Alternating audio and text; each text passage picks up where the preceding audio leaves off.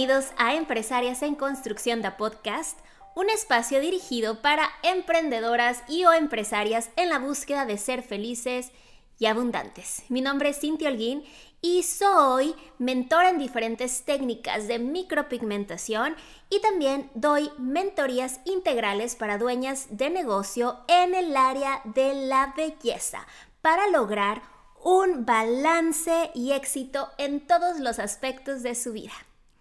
Este es nuestro capítulo 19, querido mala paga.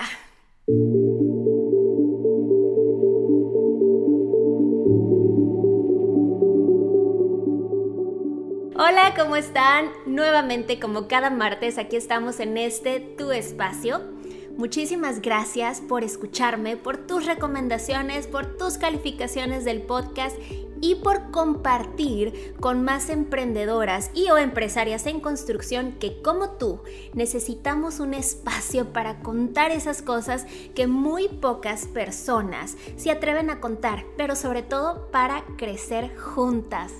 Ah, el tema de los malapagas. ¿Qué es el malapaga? Digo, en México y yo sé que muchas latinas de diferentes países escuchan este podcast, pero en México les decimos a las personas que no pagan, para no decirles estafadores, les decimos así, el término coloquial es mala paga.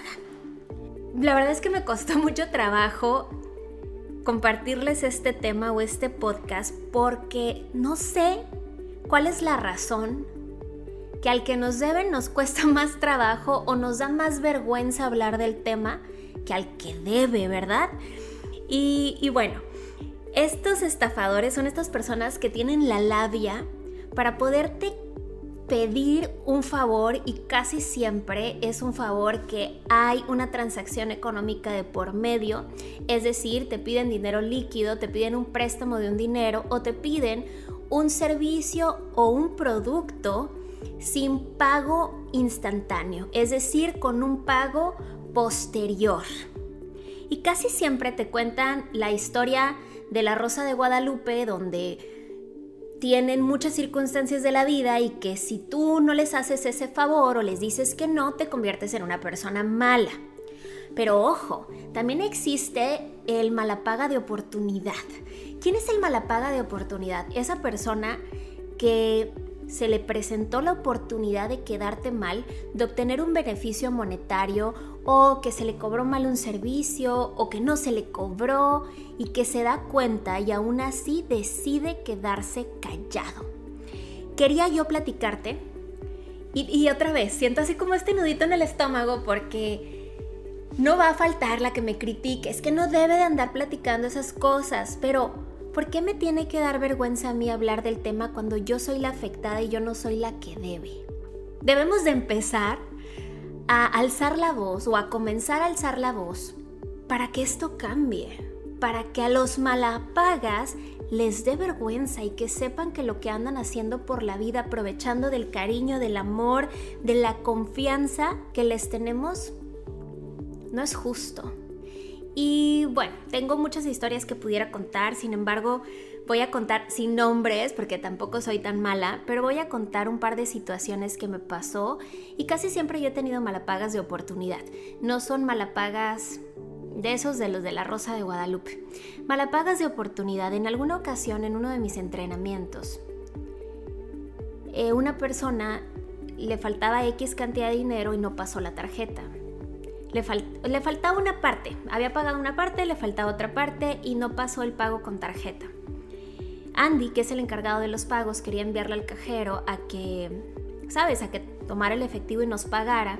Sin embargo, yo por respeto, por cariño, por confianza, le dije, no pasa nada, no vamos a seguir como retrasando la clase y pasa. Mañana, más tarde, en la noche, me transfieres, me depositas, me lo envías pero ahorita yo quiero que comiences eh, con tu clase y que no sigamos perdiendo más tiempo. Oh, bendito error, porque hasta la fecha Andy me lo sigue recordando. Claro que esos 550 dólares nunca llegaron y yo seguí dando mi servicio hasta que el curso se concluyó, hasta que la persona incluso se graduó. Y, y, cuando yo platico la historia o la anécdota, personas me tachan de tonta y me dicen, ¿cómo es posible que hayas continuado con tu servicio, que hayas terminado contestándole la aplicación día y noche por Messenger, por WhatsApp, por Craftmaster? ¿Y saben por qué lo hice? Porque a lo mejor yo pude haber tomado la decisión de decir, no voy a continuar con tu entrenamiento hasta que saldes tu deuda. Sin embargo, acepto mi responsabilidad y yo tuve responsabilidad en haber mezclado dos cosas distintas, que uno era el cariño y la amistad y dos era con el trabajo.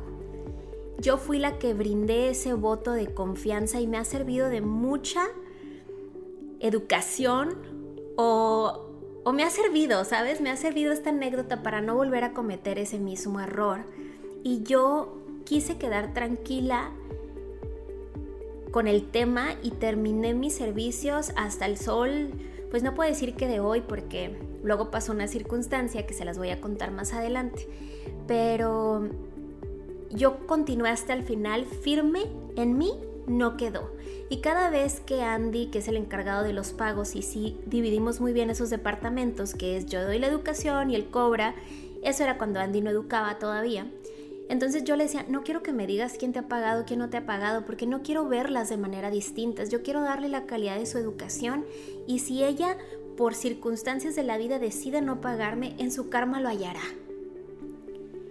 Pero Andy, cada vez que le cobraba, la persona le decía, bueno, es que creo que mis hijos tomaron eh, mi tarjeta para hacer unos pagos de, de, videojuegos y no tengo el dinero y después y mañana. Y obviamente yo miraba a esta persona que seguía tomando entrenamientos y todos sabemos que los entrenamientos en la industria de micropigmentación no son económicos. Y yo decía, bueno, no, no pasa nada.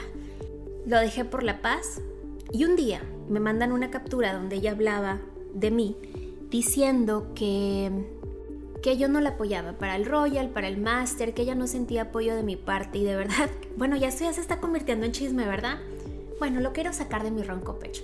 De verdad es que no me aguanté y malamente me regaño hasta el día de hoy por eso, pero le escribí y le, le dije que cuando ella platicara de su entrenamiento y que sentía que su máster no le apoyaba, que platicara que hasta el día de hoy le seguía yo contestando sus dudas por Messenger a pesar que su curso se había vencido un par de años atrás, que la había llevado hasta el último nivel, que había concluido totalmente el entrenamiento y que a mí nunca se me había terminado de pagar. Le decía, cuenta la historia completa. Claro que ella se ofendió y me dijo que no esperaba de mí esa reclamación. Y de verdad que yo tampoco. Esa no soy yo y no es la persona que me caracteriza, pero en ese momento simplemente me dejé llevar hasta que después decidí dejarlo por la paz y curiosamente hace como un año o quizá meses, no recuerdo con exactitud, esta persona me escribe disculpándose, pidiéndome mi número de cuenta y diciéndome que ella sentía que por el haber quedado mal y el haber abusado de mi confianza a partir de ese momento a ella en su negocio no le había ido bien, que sentía que desde ese momento no había tenido prosperidad y que por favor repasara un número de cuenta para que me pagase. Y a eso voy. Voy al karma financiero o al karma de los malapagas. Y ojo, puede ser que tú hayas sido víctima de uno, puede ser que tú que me estés escuchando seas uno de ellos. Por alguna razón, cuando nosotros cometemos actos, y llámale karma, Dios, divinidad, en lo que ustedes crean, porque no nos vamos a meter en ese tema, pero por alguna razón, cuando nosotros actuamos de una mala manera, tarde o temprano la vida se encarga de cobrárnoslos y es aquí. No es en ninguna otra plataforma eh, divina. Yo siento que todos los errores que cometemos de alguna u otra forma, estas acciones o este karma o esta vibra, esta energía, se nos ve reflejada en esta vida. Y obviamente yo ese día pues no le mandé la... Creo que hasta la fecha no le he mandado el número de cuenta. Que se quede con su karma.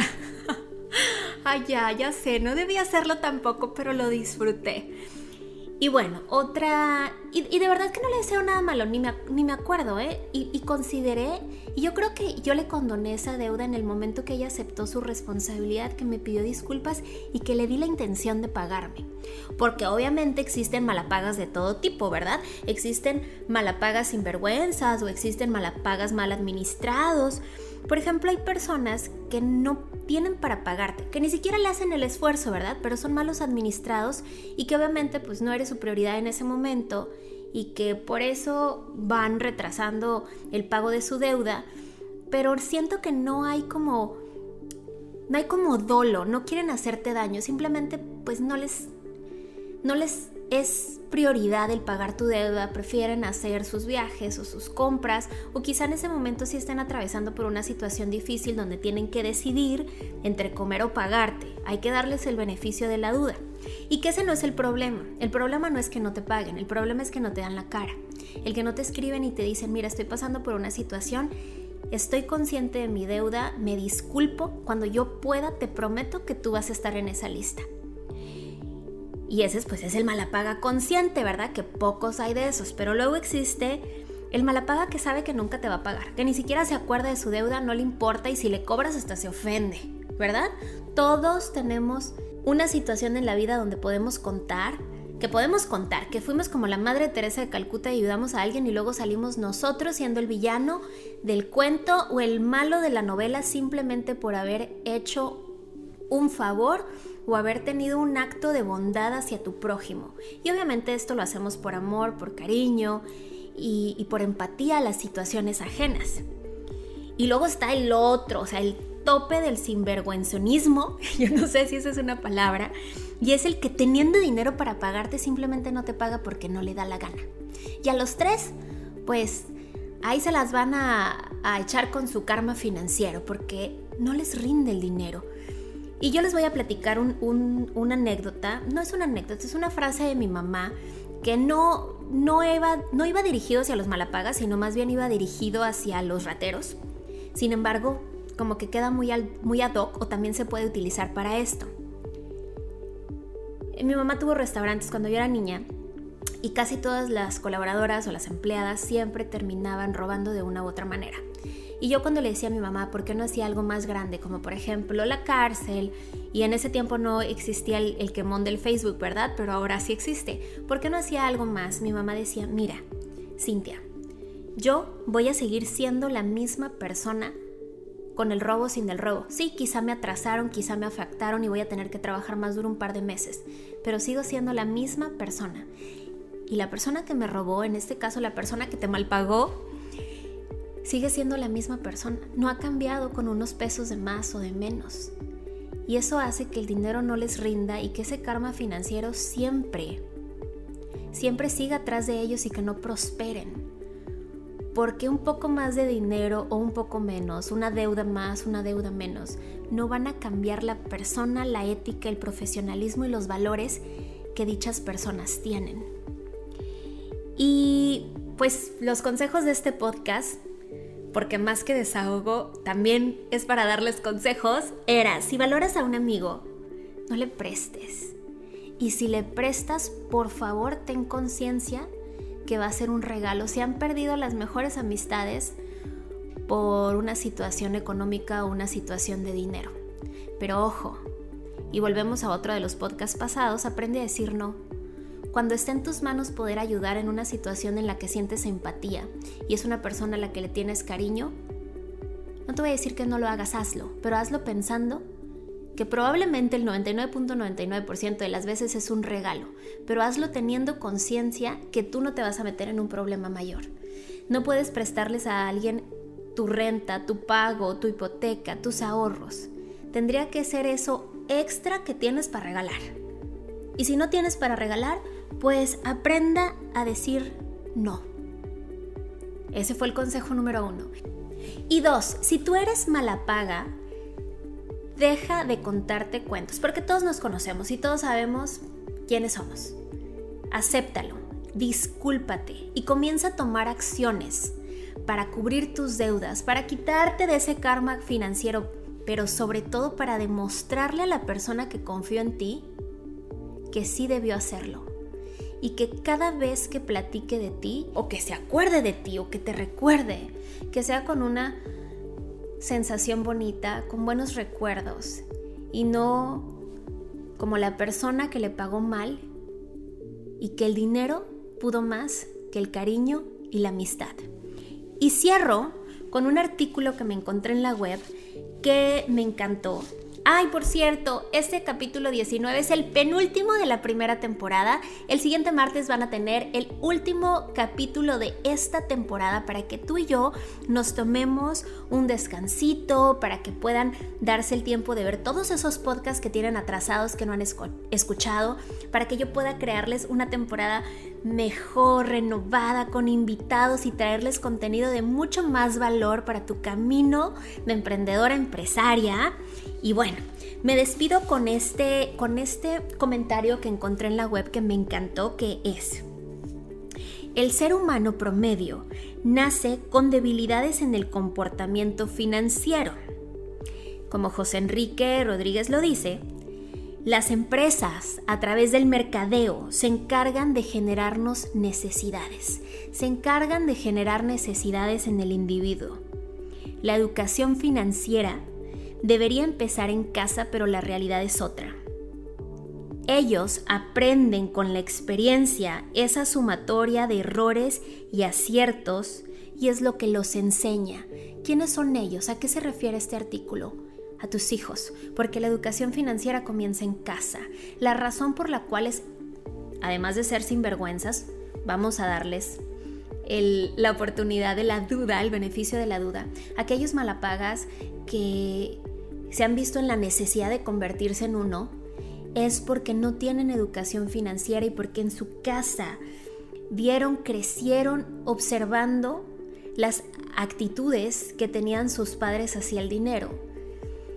Comenzaron gastando más de lo que ganan porque ahí comienza, mis niñas, para que tú no tengas este problema y no vayas a caer en eso, pero sobre todo para que eduques a la siguiente generación de empresarios que viene, es Nunca podemos gastar más de lo que ganamos, porque es ahí donde se comienza a acumular la deuda y en las desesperaciones nos convertimos en personas que realmente no deseamos ser.